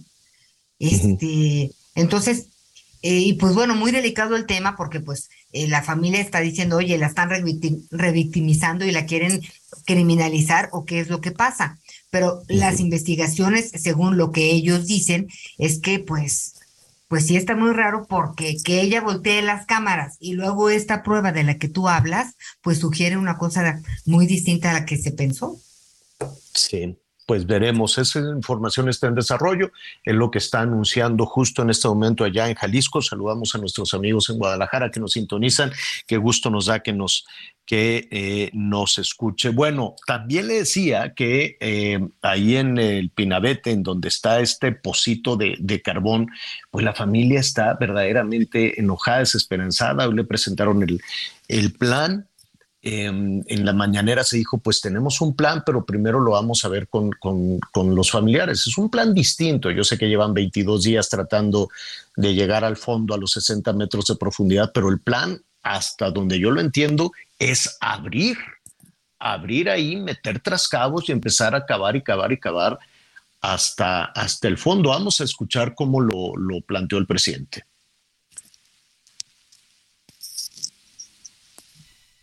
No. No lo tenemos. hoy sobre lo de la mina porque se está haciendo una consulta con los padres, digo, con los familiares de los mineros atrapados. Hay eh, un plan de rescate y no se quiere eh, iniciar nada sin el consentimiento de los familiares. Entonces, hoy se les va a presentar el plan y eh, se les va a pedir su consentimiento se les presentó el plan y entonces se enojaron durísimo, porque además Este, al parecer, y esto nos lo va a explicar ahorita Federico Anaya, nuestro compañero periodista de TV Azteca que está ahí en el pozo, en ese pozo de carbón, el plan se puede llevar un año de trascabos y un año haciendo un, un, boquete, ¿no? De 60 metros de profundidad. ¿Qué dijeron los familiares, Federico? ¿Cómo estás?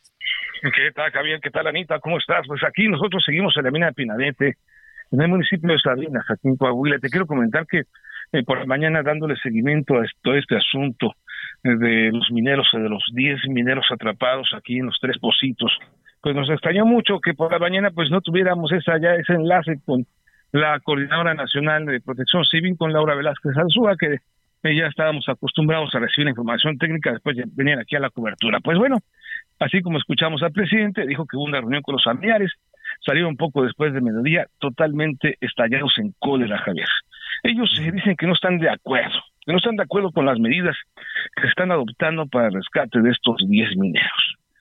Aquí están comentando en que lo, el primero que les han hecho la propuesta de hacer un tajo, que es un tajo prácticamente, como tú ya lo has dicho, es escarbar de manera vertical hasta llegar a ellos a la profundidad que sea necesaria para sacarlos. Ellos no están de acuerdo, pero lo que ellos comentan, bueno, ya han pasado tres semanas. Esa propuesta ya la habían hecho los viejos mineros que ya conocen todos los pozos y conocen la zona carbonífera de Pinarete y de la Agujilla. Ellos vinieron, dieron su opinión, dicen, ellos tienen toda la experiencia del mundo, no esperemos tanto tiempo, y eso lo, lo hablaron desde los primeros dos o tres días. Ahora comentan que este tajo, que este, digamos, esta excavación va a durar de seis a nueve meses. Esto quiere decir que el tiempo que les dan para sacar los cuerpos, eso realmente no lo entendimos muy bien, Javier. Te quiero comentar que esta es la versión de los familiares. Aún no conocemos en qué consiste ese tajo. Tendremos que tener una versión oficial de la Coordinación Nacional de Protección Civil para que nos diga que si efectivamente son de seis a nueve meses, entonces pues lo que tenían que esperar los familiares para sacar los cuerpos. Y ahora te digo los cuerpos, porque los mismos familiares ya están aceptando de manera desafortunadamente que sus familiares ya no están con vida. Es, es una muy mala noticia. Ellos Eh, están este, desesperanzados. y después de tres semanas, pues es lógico que, que ellos no, no han sobrevivido a esa profundidad. En todas las condiciones, hablando de oscuridad, hablando de falta de alimentación, falta de agua, porque no se puede beber el agua que tienen ahí abajo, ¿no? Y pues y todos los, todas las condiciones están en contra de ellos en los, en los pocitos de Pinabete. Es lo que comentan ellos, Javier. Dime algo, también les ofrecieron dinero, creo, ¿no? Así es. Eh, eh, este, también han recibido una propuesta de una indemnización. Ellos están desmintiendo que eh, ellos reciben cuatro mil pesos a la semana por familia, ¿no? Si ellos reciben es- esta cantidad, pero dicen que ya les han ofrecido ya una indemnización, dicen que no van a aceptar nada hasta que tengan los cuerpos de sus familiares fuera de estos pozos y que no se, va- no se van a mover de aquí, aquí van a permanecer día y noche, las 24 horas del día y el tiempo que sea necesario hasta que les entreguen los cuerpos. Se han pedido también la presencia del presidente Andrés Manuel López Obrador ahí en los pozos, ya que dicen que el día que vino a hacer la visita no tuvieron contacto con él, que el, el agente de seguridad y los funcionarios públicos no les permitieron conversar con él. Ahora piden una conversación con el presidente para que puedan eh, pues, darle su sentir. Eso, pues ya, es, es lo que dicen ellos. Yo te repito, Javier, esto es lo que comenta la familia, que escuchar la parte oficial y conocer a detalle pues este planteamiento, porque son seis a nueve meses, es muchísimo tiempo, Javier. Entonces, eh, eh, recapitulando, se propone abrir un, un- un canal, abrir un tajo. Yo, yo quiero suponer que es un- pues una, una especie de canal abierto a distancia con, con alguna inclinación, ¿no? Con alguna inclinación para, pero imagínate, una inclinación que dé 60 metros de profundidad. Entonces se requiere, yo me imagino, una distancia enorme, enorme para eso y romper, ¿no? Reventar definitivamente el pocito, reventar este, este túnel vertical, cosa que ha generado malestar. Otra, les ofrecieron el dinero, dicen que no, aunque les están dando cuatro mil pesos, quiero suponer a, la esposa, a los padres, a los familiares más cercanos de cada uno de los 10 mineros. ¿Sabes cuánto les están, les están ofreciendo de indemnización o todavía no se revela? No, no, entraron en detalle en eso, no, quisieron comentarlo. Eso, eso lo tiene que ofrecer directamente a la Secretaría del Trabajo, porque quien va a indemnizar no es el gobierno, tiene que indemnizar la empresa, Javier. Entonces esa propuesta Bueno, ahí va a venir otro pleito para saber cuál es la empresa. porque ahí también hay una parte complicadísima. Dicen que el dueño pues es un muchacho y un jovencito, pues que tampoco tiene dinero, que vive en unas condiciones este, económicas pues bastante malas como para ser el dueño de esa mina, ¿no? Así es, te comento, el día de ayer, eh, después de las, eh, de las 2 de la tarde, después de mediodía, este, pues vino aquí la Fiscalía General de la República y ya aseguró las oficinas de, de CIA Pinabete SADCB. Pero te quiero comentar, bueno, vino la Fiscalía y aseguró, pues no sé, una casa, un edificio, instalaciones, oficinas sofisticadas. No, Javier, es una, es, es, es una oficina pequeñita, una casa de interés social que apenas si se logra ver este sobre la carretera. O sea, no, no es una, no es una oficina bien instalada, es un, es un cuartito, eso es lo que te quiero decir. O sea, no son unas Pues oficinas de una gran minera, ¿no? Y otro comentario que hay que tomar en cuenta respecto de este tajo, y no, es un, no ha sido un rescate fácil desde un principio. Estas minas son irregulares, Javier. Entonces, ¿qué es lo que quiere decir? Que estas minas ya fueron explotadas. Lo que escarban los mineros de los pocitos es el residuo de carbón que quedan en líneas paralelas entre los mantos de carbón que ya fueron explotados con años de anticipación. Entonces, realmente, ellos son gambusinos prácticamente. Es un- una minería, a, a- ahora sí que, que digamos al viejo oeste, ¿no? Llegan, se meten con picos, apuntalan con vigas y no hay de por medio acero. Es la forma de trabajar de estos mineros, es por eso que arriesgan tanto sus vidas aquí en las minas de la agujita y en toda la carbonífera donde explotan pocitos. Pues vamos a estar muy eh, pendientes de tu crónica esta noche. En hechos, eh, por lo pronto, cuídate, Federico, y gracias por la información. Javier, Anita, buenas tardes. Gracias, tardes, es Federico. Federico Anaya. Pues qué, qué pesadilla tan prolongada, ¿no? 22 días y les dicen, ¿saben qué? Después de 22 días, ahora la propuesta es eh, abrir esa, pues ese tajo. Sí lo, sí lo podemos imaginar, que tiene que tener una extensión enorme para que pueda entrar la maquinaria y que necesitaría una distancia también para poder tener una inclinación, este, eh, de una inclinación de 60 metros de profundidad. ¿Y cuándo? Pues dentro de un año. Ya batearon el, el- el- patearon el bote, antes lo pateaban un día, dos días, y ahora pues ya lo están pateando nueve meses, ¿no? Un, un poquito Javier, más, apostándole a, a lo que sucedió también en las otras minas, ¿no? Que decían, sí, los vamos a sacar, llegaron, ofrecieron que iban a, a- a- sacar después de la tragedia también que se quedaron ahí atrapados los mineros. Llegó el nuevo gobierno, llegó el gobierno federal, encendió la, la- la esperanza de las personas de por lo menos tener los restos de sus, este, de sus familiares y pues no pasó nada. Se quedó únicamente en esa, en esa oferta, decir sí, nosotros contrarios al gobierno anterior, nosotros sí te vamos a entregar los restos de, de tus familiares. La tragedia de pasta de conchos, también en Coahuila, y pues Oye, Javier, llegaron, pero- ofrecieron, encendieron la esperanza y se fueron.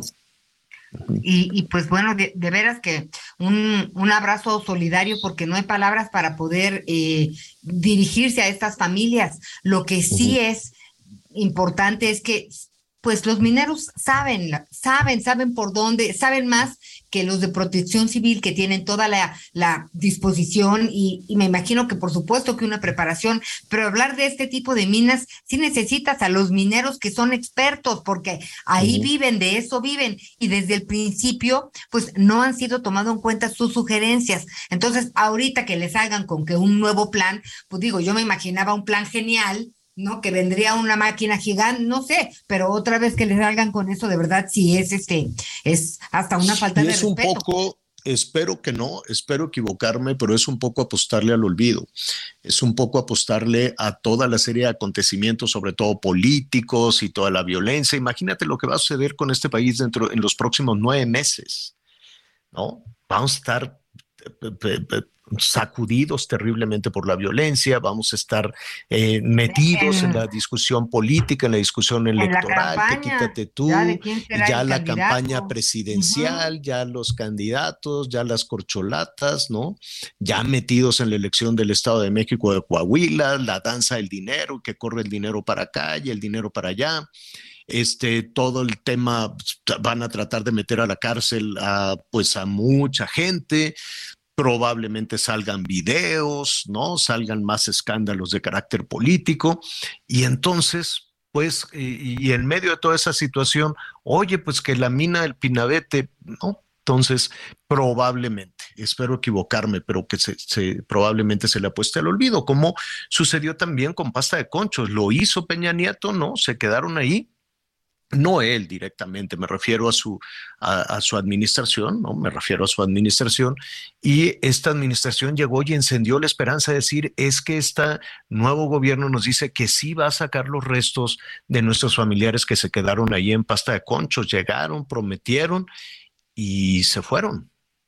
No pasó nada y le apostamos a que eh, la violencia en, en, en Colima, en Baja California, no le apostamos, sucede, sucede toda esa situación este, terrible, ¿no? Nadie le apuesta a la violencia, nadie, absolutamente nadie, es dolorosísimo, pero en un país como el nuestro, donde no se ve la paz, donde no se ve la salida a la violencia, pues dentro de nueve meses es probable que la vocecita, la voz débil de los ciudadanos de esta mina, de los familiares de esta mina, pues escuche este muy quedito, muy apenitas. Por eso es nuestra responsabilidad como medio de comunicación estar atentos y pendientes durante todo, durante todo este tiempo. Qué, qué terrible, ¿no? Jugar también mucho con, con las Con la emociones, esperanza, sí. las esperanzas de, Digo, de las me familias. imagino que, digo, también está muy difícil decirles, chin, ya no sabemos qué hacer y pues a ver, a ver, este, a ver, pues qué resulta o cuánto tiempo. También me imagino que eso es complicado para, para quienes están trabajando en el rescate, pero sí han sido muchos días, este, y no vemos claridad en la estrategia y, y- y no, no- mira, no se trata de, de, de, de criticar por criticar, pero si ya sabemos que, ese, que esa zona es tan complicada, yo sí hubiera escuchado a los mineros y no los hubiera Claro. puesto en peligro, por supuesto, pero y de sí tener y de tener ya esa forma virreinal de la explotación de los minerales. Es igual que en el siglo XVII, que en el siglo XVIII, lo que está sucediendo ahí y darles, o sea, no, no cancelarlo, no detener y decir, no, que no pase como con las medicinas y, ah, no, como es de peligro, pues ya, ni modo, se quedan sin trabajo. No, que sigan en su actividad minera, pero vigilada, con garantías, bien hecha, con tecnología y, respaldado desde luego todo el trabajo y toda la tradición minera. No se trata de prohibirla, ah, sí, no, ya, nadie más va a volver a tener actividad minera porque pues no tenemos las garantías para eso. No nos pase lo que con la salud o con los albergues o con las medicinas o con todo aquello, con la educación, con todo aquello. Ah, pues como está terrible, es una corrupción, pues ni modo, lo quitamos. Oye, ¿y ahora qué hacemos? Nada, vamos a hacer otra cosa. Ah, no. Y así nos ha pasado. Por tratar de quitar la corrupción, pues se suspende. No, es una tradición en México, no se suspende, hay que modernizarla y hay que darle las garantías para que laboralmente puedan salir adelante. Hay más información de los estados. Fuerzas estatales lograron la captura de Alejandro alias el Guasón, presunto multihomicida, generador de violencia en la región de Cozautlán de Carvajal y líder delictivo de un grupo operador en Veracruz. La detención ocurrió sobre la carretera El Lencero El Castillo a la altura del puente Pasondo, municipio de Emiliano Zapata, una zona conurbada con la ciudad de Jalapa, la capital del estado. Le aseguraron un arma de fuego larga, un cargador, cartuchos útiles, sobres con la droga cristal. Asimismo cuenta con una orden de aprehensión por el delito de homicidio doloso calificado. Es señalado también como presunto responsable del homicidio de Silvestre Quiroz Muñoz y de Jesús Irán Chimal López, eventos ocurridos en abril de 2021 y agosto de 2022, respectivamente. El detenido se encuentra a disposición de la Unidad Integral de Procuración de Justicia, Distrito 11 de la Fiscalía General del Estado. Informó desde Veracruz, Juan David Castilla. Mientras cinco policías que estuvieron presentes cuando pobladores del municipio de Castaños torturaron hasta matar un ejemplar de oso negro fueron suspendidos temporalmente de su cargo mientras se realizan las investigaciones, la Fiscalía General del Estado ya emitió citatorios para interrogar a los presuntos responsables del acto. El alcalde de Castaños, Juan Antonio Garza García, confirmó que la Dirección de Seguridad Pública determinó suspender a los elementos policíacos quienes aparecen en las fotografías del momento en el que el animal era torturado y no intervinieron para evitar su muerte. Los elementos fueron separados de sus cargos mientras se realizan las investigaciones y una vez que estas concluyan, se determinará si existió alguna responsabilidad de su parte en los hechos. Desde Coahuila, Alejandro Montenegro.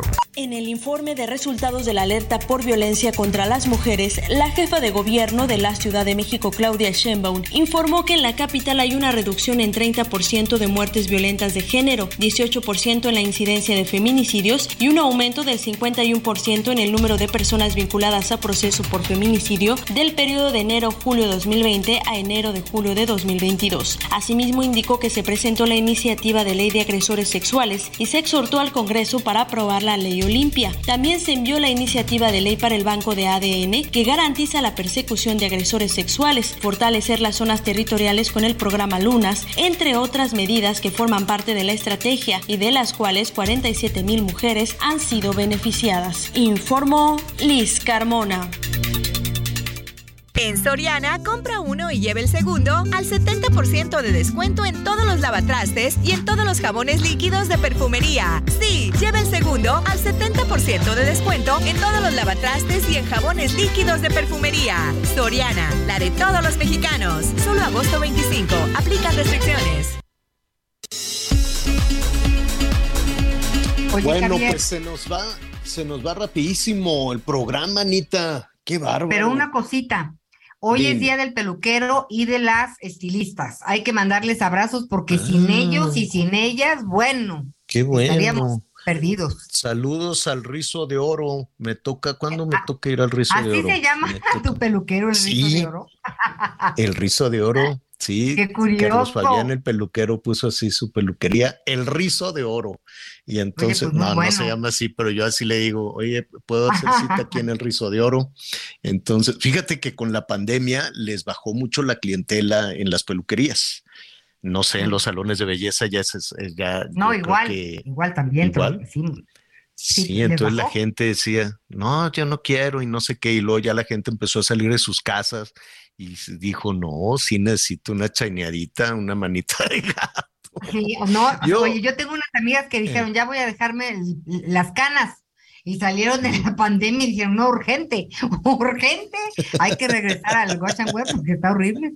Sí. Oye, y sabes qué, mañana vamos a platicar el crecimiento. Digo, qué bueno que ya están recuperando. Felicidades a todas la- la- las peluquerías, los salones de belleza que hacen muchísima, muchísima chamba.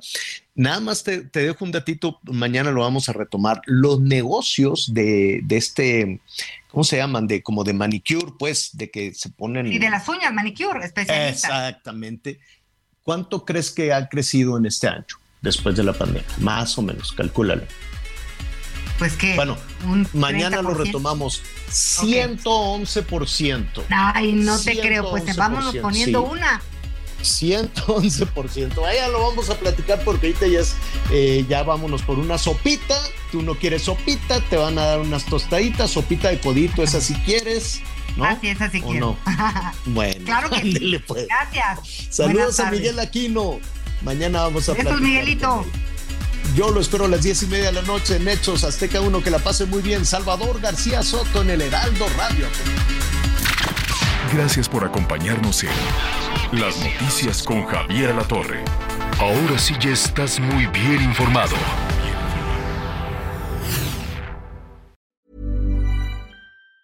Planning for your next trip? Elevate your travel style with Quince. Quince has all the jet setting essentials you'll want for your next getaway, like European linen, premium luggage options, buttery soft Italian leather bags, and so much more. And it's all priced at 50 to 80% less than similar brands. Plus, Quince only works with factories that use safe and ethical manufacturing practices. Pack your bags with high-quality essentials you'll be wearing for vacations to come with Quince. Go to quince.com slash trip for free shipping and 365-day returns.